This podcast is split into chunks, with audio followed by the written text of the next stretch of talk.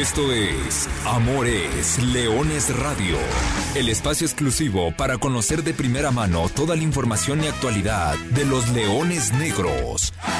Aquí formarás parte de una manada que nunca deja de rugir. Comenzamos. Llega el silbatazo, aquí está. Justamente llegará el servicio de Jesús Vega, que es otro de los titulares habituales para esta temporada. La pelota que quedaba suelta va a ser el primero de pierna derecha, el disparo. Por el centro del área, Zúñiga para empujarla nada más. La mandó por encima dos metros de la línea de gol.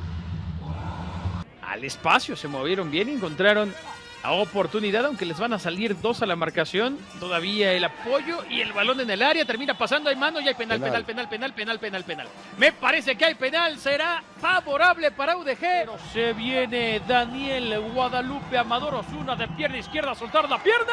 ¡Gol! ¡Gol!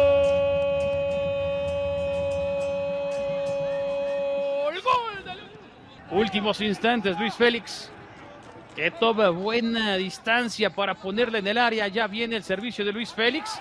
Alcanzaron a peinar dentro del área. La pelota que llega termina pegando en el poste y nadie contrarremata. Se salvó la UDG. Hubo tres jugadores de Dorados que tocaron el balón después del servicio lateral. Pues no, no vas a tener la opción. Se acabó el partido 1 a 0. La UDG gana de visitante se mete con ocho puntos a solamente uno de Dorados. Nosotros estamos llegando al final de la transmisión, Chelis. Muchas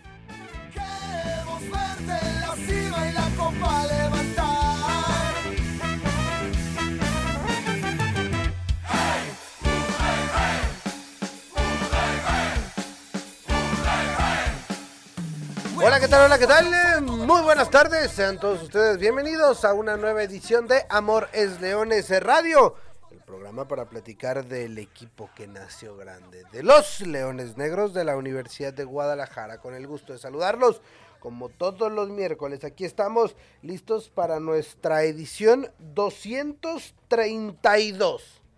Aquí estamos para platicar de una semana cargada de actividad, cargada de información y que dejó, al final de cuentas, me parece, una buena cuenta o una cuenta como se esperaba o como uno pudiera presupuestar. Cuatro puntos después de dos partidos disputados.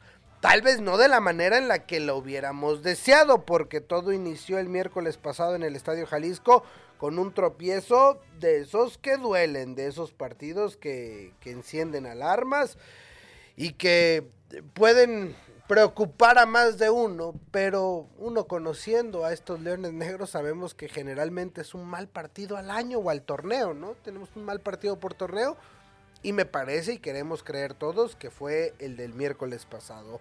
Y la cosa mejoró y mejoró sustancialmente el domingo en Culiacán cuando Universidad de Guadalajara se metió en una de las canchas más complejas del ascenso ante un equipo que tampoco no marcha bien, pero que el torneo pasado fue el superlíder y que no deja de ser uno de los grandes candidatos de la categoría y salió con los cuatro puntos después de una victoria que puede no gustar, pero ahí están en la bolsa y ahí está Universidad de Guadalajara preparándose para lo que será la jornada número 6, en la cual el próximo viernes en la cancha del Estadio Jalisco, los Leones Negros estarán recibiendo a Mineros de Zacatecas, partido para el cual tenemos boletos. Para quien nos escuchan a través del podcast, también mande su mensaje, mande a través de las redes sociales de Amores Leones en Instagram y por supuesto ahí le estaremos regalando los boletos para el partido en el que UDG estará recibiendo a Mineros viernes 7 de la tarde noche. Regresan los viernes de Leones que tantas buenas, tantas alegrías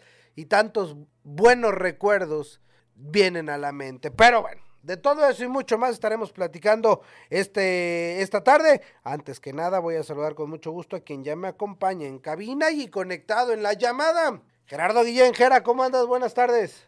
¿Qué tal, Artur? Te saludo con mucho gusto a ti y a toda la gente que nos sigue miércoles a miércoles, a en cabina. Y bueno, este, se viene otra jornada de Liga de Expansión y qué regular a veces es esta categoría, ¿no? Y qué regular también son los equipos de la misma Leones Negros que la semana pasada nos había dejado bueno, la jornada anterior, porque la semana pasada también fue el juego contra Sinaloa, este, tan malas sensaciones habían quedado de ese juego contra Correcaminos en el Jalisco. Después vas a, la pecera, un juego rocoso, no con muchas luces, pero a final de cuentas te metes a una cancha complicada, a una que se ve convertido en un, que es un estigma histórico para el equipo, y aún así te metes, lo ganas por la mínima y te traes cuatro puntos que te regresan a la pelea. Entonces, más allá de las formas, a veces el que gana no da explicaciones y es mucho más fácil trabajar con cuatro puntos en la bolsa y ahora regresar al Jalisco y hacerlo pesar para, para potenciar esa victoria fuera de casa. Sí, eh, indudablemente. El que gana no da explicaciones y, y ahí está la victoria, cuatro puntos. Podrá no gustar, pero, pero ahí están en la bolsa. Alexey Arce, ¿cómo andas? Buenas tardes. ¿Qué tal Arturo? Gusto en saludar Rejera, Lulú en los controles y por supuesto a toda la gente que nos sigue en Amores Leones miércoles a miércoles. Sí, una semana eh, con muchos altibajos para el equipo de Leones Negros, pero como, como dice Jera, finalmente quien gana no da explicaciones.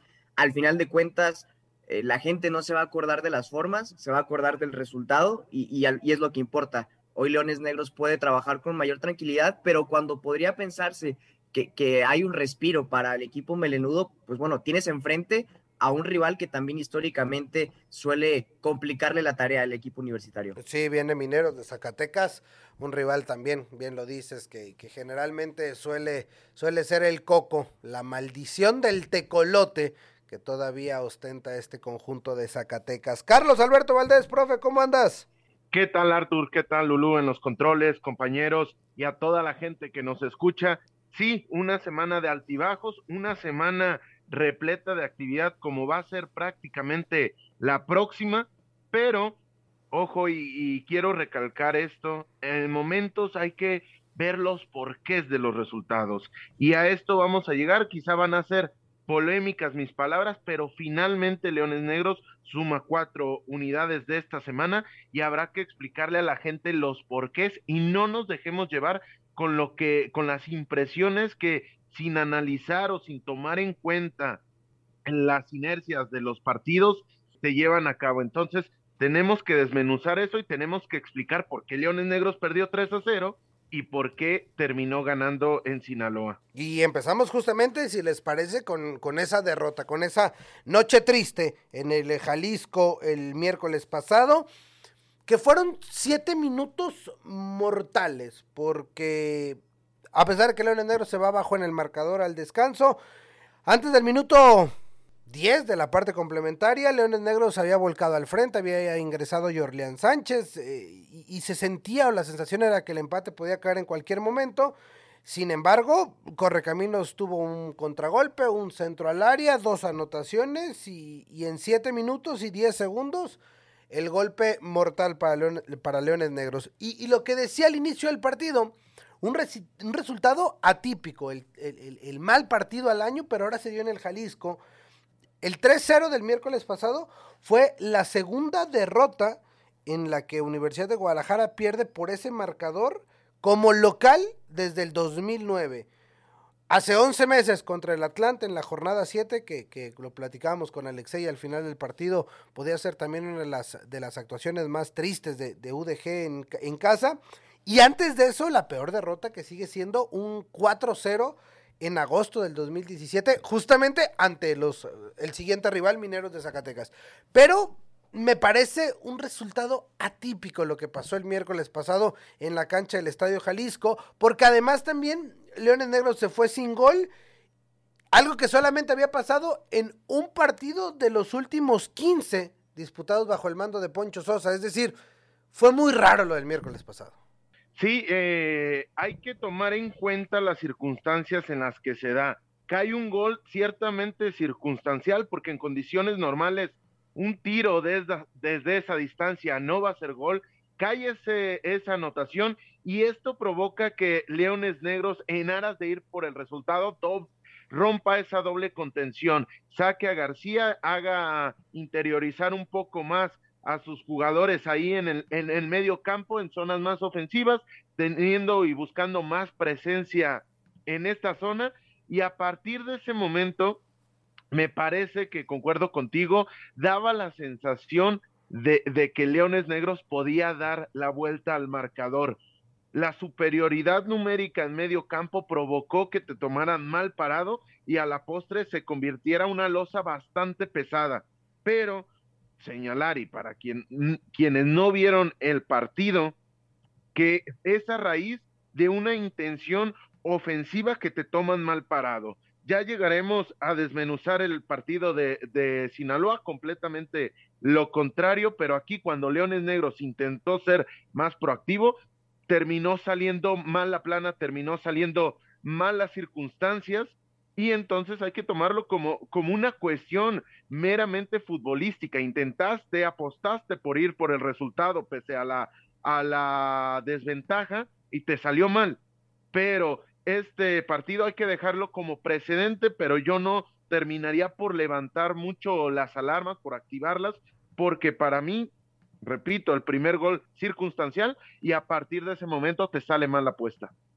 Creo que es muy temprano en el torneo, no, no tampoco se puede hacer, eh, eh, se pueden encender las alarmas porque al inicio del campeonato pierdas un juego, pero creo que sí te puedes quedar pensando y, te tiene que ocupar más que preocupar el tema de, la falta de respuesta, ¿no? Cuando, cuando recibes eh, uno o dos golpes importantes en el trámite del partido, cuando lo pierdes tres goles a cero en casa también, y sobre todo lo que comentaba Arturo, ¿no? Porque cada seis meses siempre viene uno de, estos capítulos, independientemente de la cancha, independientemente de, quién esté el banquillo, nos hemos acostumbrado a ver por lo menos los últimos dos o tres años uno de estos juegos por torneo, y eso es lo que te tiene que dejar pensando. Me parece que hasta el minuto 50 de tiempo corrido aproximadamente, y amén del gol de, de, Correcaminos, que me parece que agarra un poco adelantado a, a, Pipe, pero bueno, la realidad es que en 50 minutos de tiempo corrido,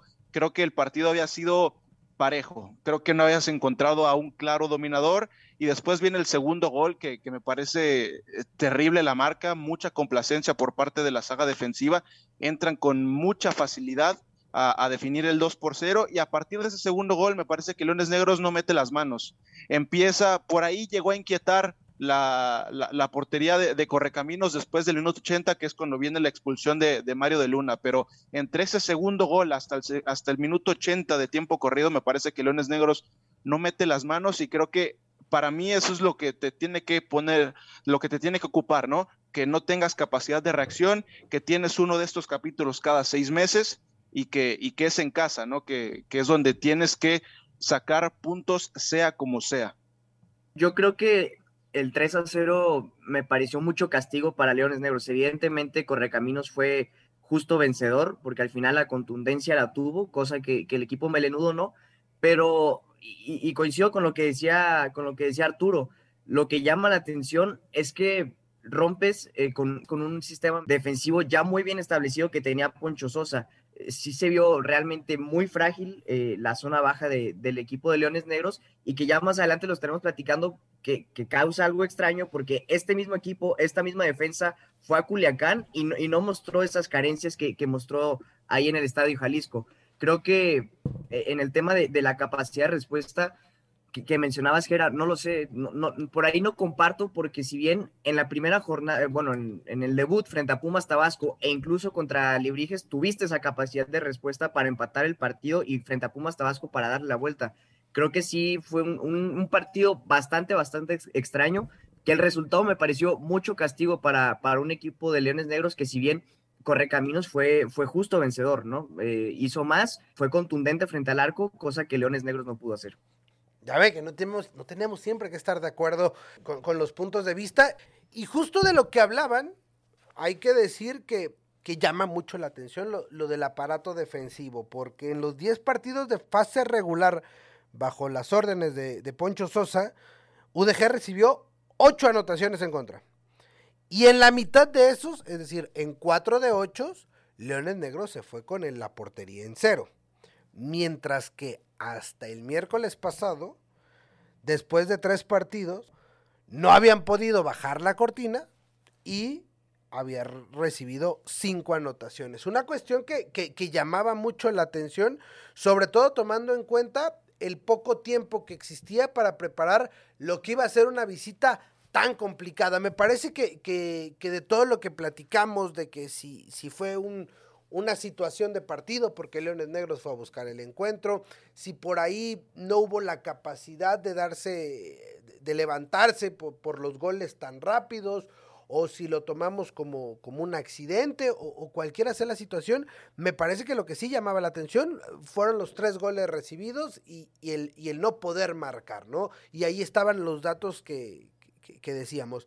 Pero llegó el, el, encuentro del domingo y Leones Negros, y lo escuchamos al inicio del programa con, con el resumen, volvió a las bases y volvió justo a lo que hizo Leones Negros el torneo pasado cuando llegó Luis Alfonso Sosa al, al, mando. Y en Cancún lo hizo, y en Mérida lo hizo, y lo que fue el domingo en Culiacán fue una réplica. Un equipo bien ordenado, un equipo que se encontró con un gol eh, de la manera como la quieran decir, una pena máxima que, que Daniel el Chimpa Amador convierte, se pone en ventaja, y un equipo que volvió a cerrar la cortina. Además de que se dio el regreso de Jairo González a, a, la línea defensiva. Y bueno, Leones Negros baja la cortina y suma cuatro puntos. Ya platicaremos lo que era Culiacán o lo que significaba visitar Culiacán, pero en una cancha por demás complicada. Y vamos nuevamente con los porqués. Sí, eh, llegando a los porqués y aquí quiero llegar a un punto bien interesante y lo señalas de manera muy acertada. Baja la cortina Leones Negros, propone un partido reactivo ¿Por qué? Porque venía de recibir tres anotaciones. ¿Por qué? Porque iba a visitar una aduana complicada. ¿Y por qué? Porque se encontró en la segunda mitad de la primera parte con una ventaja que ya había que administrar.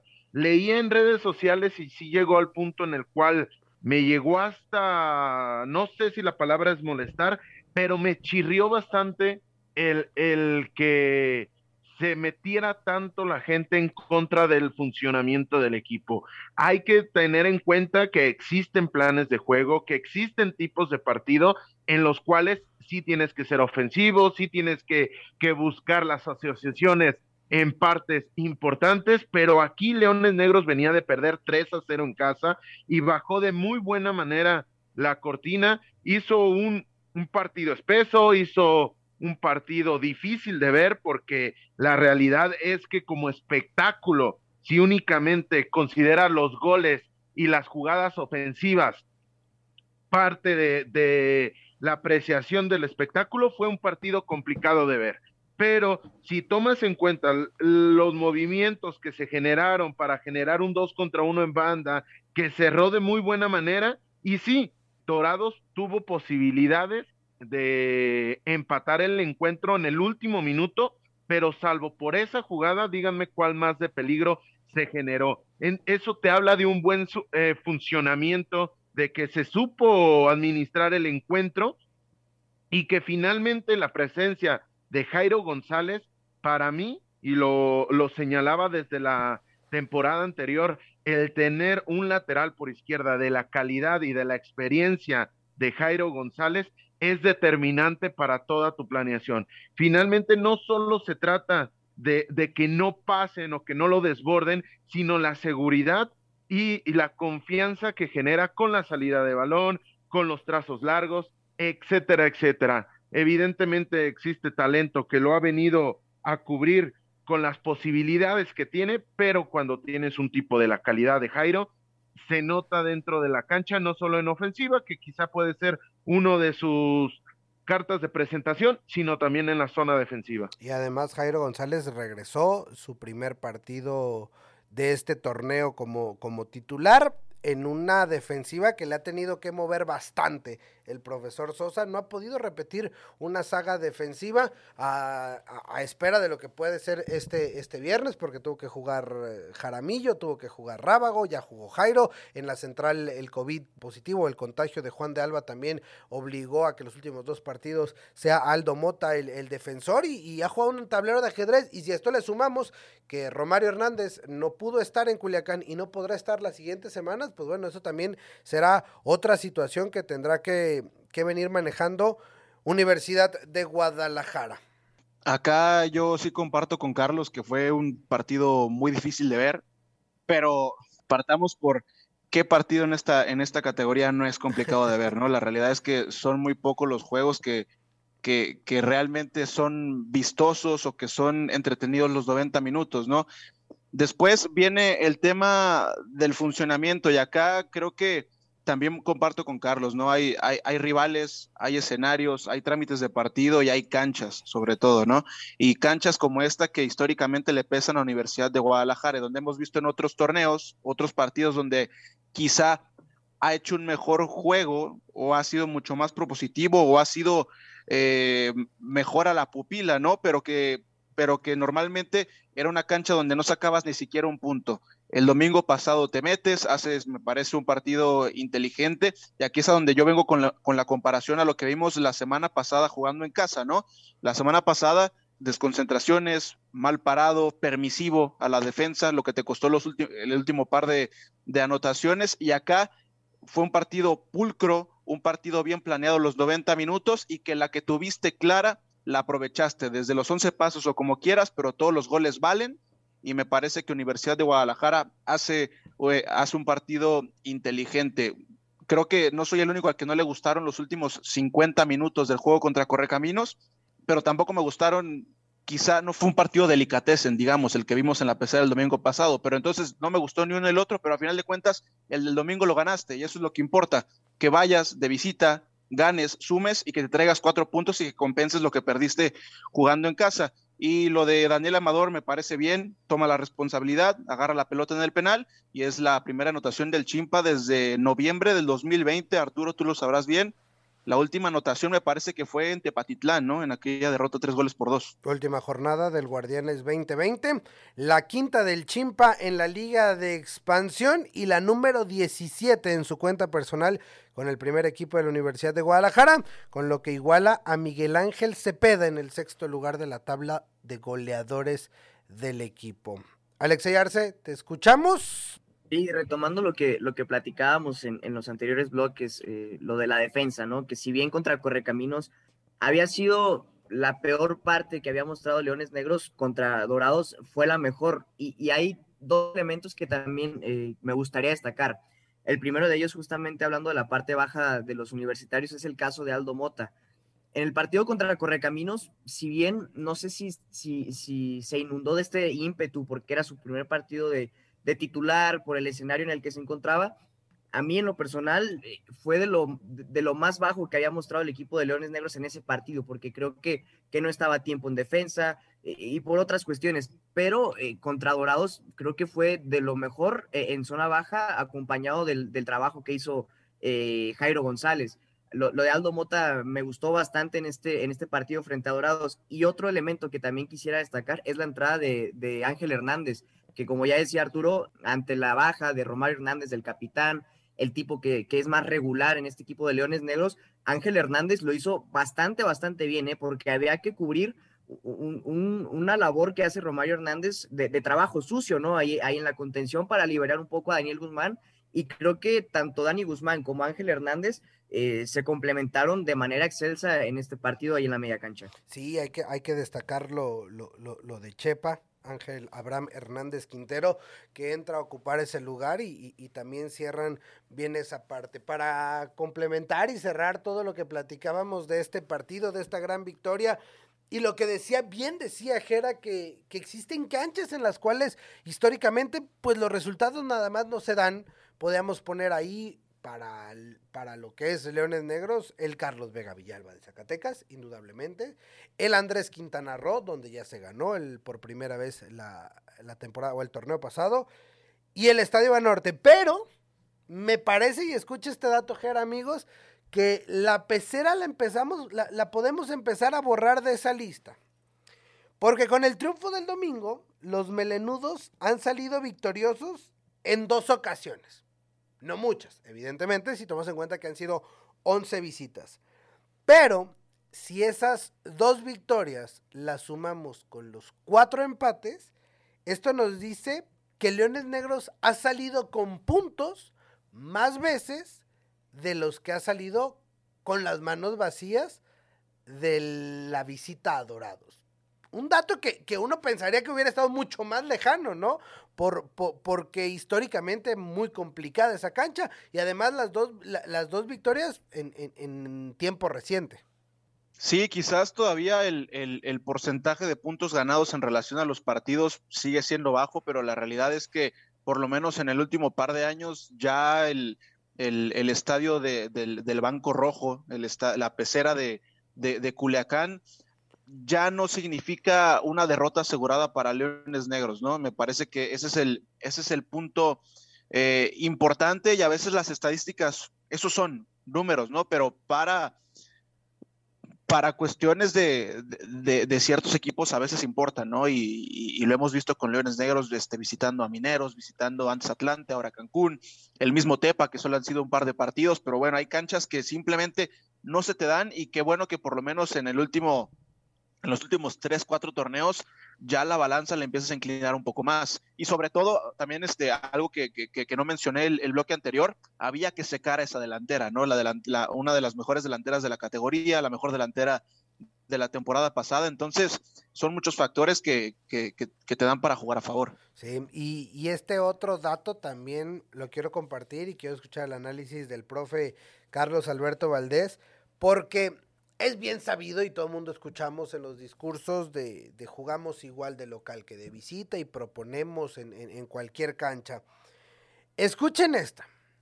La victoria en Culiacán fue la decimocuarta victoria de Leones Negros en 50 partidos de fase regular de la Liga de Expansión. De esos 14 triunfos, la mitad han sido jugando fuera de casa y los otros 7 jugando en el Estadio Jalisco. Si tomamos en cuenta que en esta categoría la victoria visitante vale 4 puntos, la UDG ha sumado 31 puntos en patio ajeno, los mismos que ha sumado jugando en el Coloso de la Calzada Independencia, 25 partidos como visitante, 25 partidos como local en fase regular. No estoy tomando en cuenta la, eh, la reclasificación y los cuartos de final, pero pues jugar de visita no incomoda y tal vez de local no está siendo tan fuerte como deberías. Y creo que en esta parte del aspecto psicológico tiene una labor fundamental porque además de que has dejado de tener la posibilidad de jugar los domingos a las 12 del día, considerando que lo, que lo has hecho gran parte eh, sin público o con aforo reducido, esto empata bastante con la actualidad eh, durante la pandemia, sobre todo de los números a nivel mundial. También hay que, hay que decirlo, Leones Negros tendría que sacar una ventaja más clara eh, jugando de local porque tiene una cuestión a favor que no todas las canchas o prácticamente ninguna cancha de esta expansión tiene, que es la calidad del césped. De nueva cuenta, y escuchaba los datos del estadio de Dorados, es que es complicadísimo jugar con una cancha que por lo menos a la distancia habría que pisarla, pero a la distancia está en pésimas condiciones perpetuamente. Mm, eh, eh, círculos amarillos, zonas con el pasto que se, se, nota un tanto más crecido. Lo mismo pasa normalmente en el Andrés Quintana Roo y lo mismo pasó hace 15 días cuando analizamos el empate ante Alebrijes. Creo y para cerrar el comentario, lo, lo que me preguntabas, creo que la cuestión de la falta de afición es determinante para que este dato esté de la manera en que está, a favor, y, pero también en contra. En ese, en ese sentido, la cancha de Dorados, cuando no está quemada, está inundada, ¿no? Sí, completamente. eh, complicado, pero bueno, eh, simplemente para cerrar, cuatro puntos en dos partidos si lo pudiéramos concluir en una frase, en una palabra, ¿cómo tomarían o cómo cerraríamos estos dos partidos y el que Leones Negros llegue hasta estas alturas, al prácticamente el primer tercio del clausura 2022, ahí ubicado en el quinto lugar de la tabla general y tomando en cuenta que todavía está pendiente el encuentro ante Cimarrones. Para mí la definición sería suficiente. Evidentemente quisiéramos más, pero de momento suficiente para estar dentro de la pelea.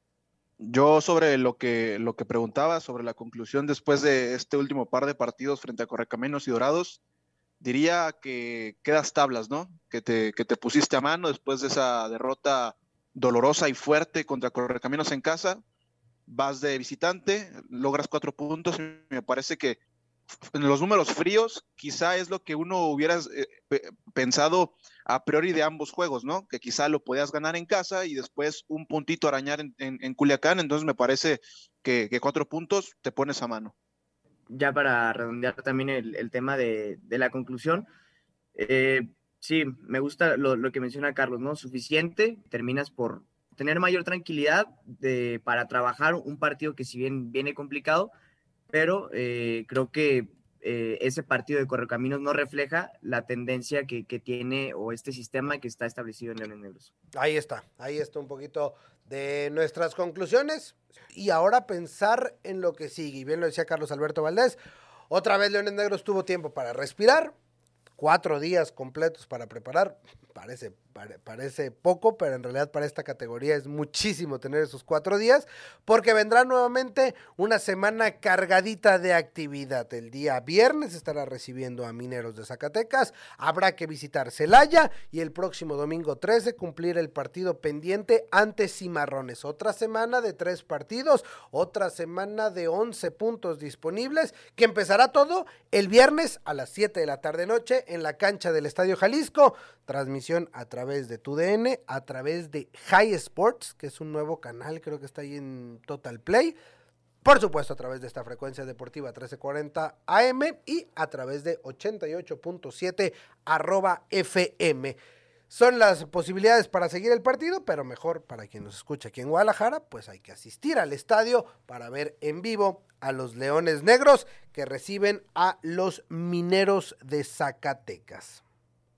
Sí, e invitar a la gente, esta práctica la ha venido haciendo un servidor desde hace ya muchos años, sintonizar 1340 o la estación en la cual se esté transmitiendo el partido por radiograma y estar viendo en vivo el, encuentro, bastante recomendable esto. Un, unos mineros que, que vienen de cosechar buenos resultados, no habían ganado en sus dos primeras presentaciones, pero a raíz de la jornada 3 cerraron la cortina y no han recibido anotaciones en 270 minutos y prácticamente es exacto este dato porque la última anotación fue de último minuto en su partido ante Morelia. Empataron contra Correcaminos, le ganaron a Cancún en casa 1 por 0 y le ganaron también a Tepatitlán un gol por cero. Solamente tres anotaciones en cinco partidos y han estado repartidos. Sergio Ceballos, eh, Santos Robles y Juan Blanco, los anotadores, le han estado moviendo bastante al once titular en cuanto a la formación. Ya jugaron 4-4-2, ya jugaron 4-3-3,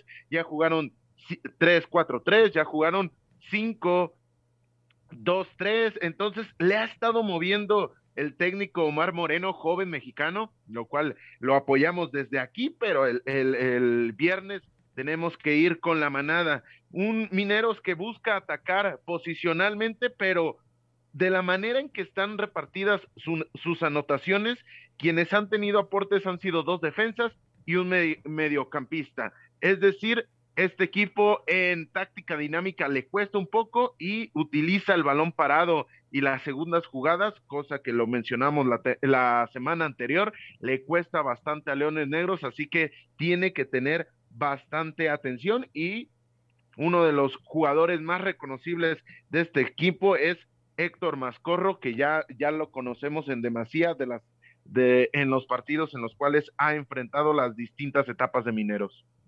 Creo que estos mineros de, de Omar Moreno son uh, los menos espectaculares en lo, que, en lo que lleva de gestión el técnico mexicano a cargo del equipo zacatecano, pero en los últimos, en el último par de partidos, siguiendo la estadística que menciona Carlos, han sido, han sido muy efectivos. Es un equipo eh, y, y creo que el tenor de juego que podemos ver el viernes podría ser un tanto parecido a lo que vimos el domingo entre Leones Negros y Dorados, pero a la inversa, porque, insisto, es un equipo que, que por nombres y por lo que ha demostrado en estas primeras cinco jornadas de este clausura 2022, no es un equipo este, que se vuelque totalmente al ataque, justo que, ya, que justo quería llegar a ese punto, que, que, muchos de sus goles han llegado por la táctica fija, el último de ellos de Ceballos frente, frente a los salteños, entonces yo sí esperaría un partido un poco de, dientes eh, apretados, pero hay que tener en cuenta que estos mineros están alejados de esos mineros este, arrolladores espectaculares que en algún momento fueron en, la, extinta Liga de Ascenso, entonces es una buena oportunidad para Leones Negros para reivindicarse jugando eh, en casa. Eh, no hay que visitar ahora el Carlos Vega Villalba, pero también Arturo, tú que tienes las estadísticas a la mano, creo que los viernes por la noche, por lo menos en los últimos torneos que Leones Negros ha jugado en ese horario, no han sido los de mejores resultados, ¿no? Para el tema de, mineros, eh, coincido con lo que menciona Jera, creo que no, no es el mineros tan espectacular, tan volcado hacia el frente, tan vertical que nos tenía acostumbrado eh, Omar Moreno. Y, para completar de los nombres que destacaban, pues también el tema de, Jesús Inestrosa, hay que, hay que mencionarlo, mencionar también que, que, bueno, es el regreso a, su ex equipo de, de Antonio Santos, ¿no? Lateral eh, lateral por izquierda y que finalmente Mineros supo cómo reponerse después de esas dos derrotas eh, de manera consecutiva al inicio del, certamen. Creo que sin duda, a pesar de que no llega o que no inició de la mejor manera el equipo de Mineros, también hay que contemplar las bajas que por lo menos lo de Romario Hernández seguirá siendo para el equipo de Leones Negros. Y el último historial, simplemente para finalizar el comentario, entre entre, este, entre estos dos equipos en el Estadio Jalisco fue ese empate Arturo de último minuto ahí en el Estadio Jalisco de Mineros frente a Leones Negros. Sí, y en ese Estadio Jalisco es la única victoria que registra Leones Negros ante el equipo de Mineros de Zacatecas. Simplemente tomando el dato que preguntaba Jera, pues la última vez que jugó Leones Negros en viernes por la noche fue en el clausura 2019 y terminó en victoria de 1 por 0. Antes de eso, par de empates ante Alebrijes un torneo antes y dos torneos anteriores, la última derrota que se registró en la que fue la última jornada de la Apertura 2017. Esa Apertura 2017 un calendario híbrido, el que se tuvo entre viernes en la noche y domingo a las 12 del día, tal vez la última ocasión en que Leones Negros estuvo fijo el viernes por la noche, y sí, ese torneo no fueron tan buenos resultados. Bueno, con eso estamos llegando al final. A nombre de Gerardo Guillén, Alexey Arce, Carlos Alberto Valdés, Natalia Hernández, Lulú Martínez, yo soy Arturo Benavides, que tenga una extraordinaria semana, nos vemos el viernes y les recuerdo que goles son amores y amor es leones. Buenas tardes, buen provecho y arriba los leones negros.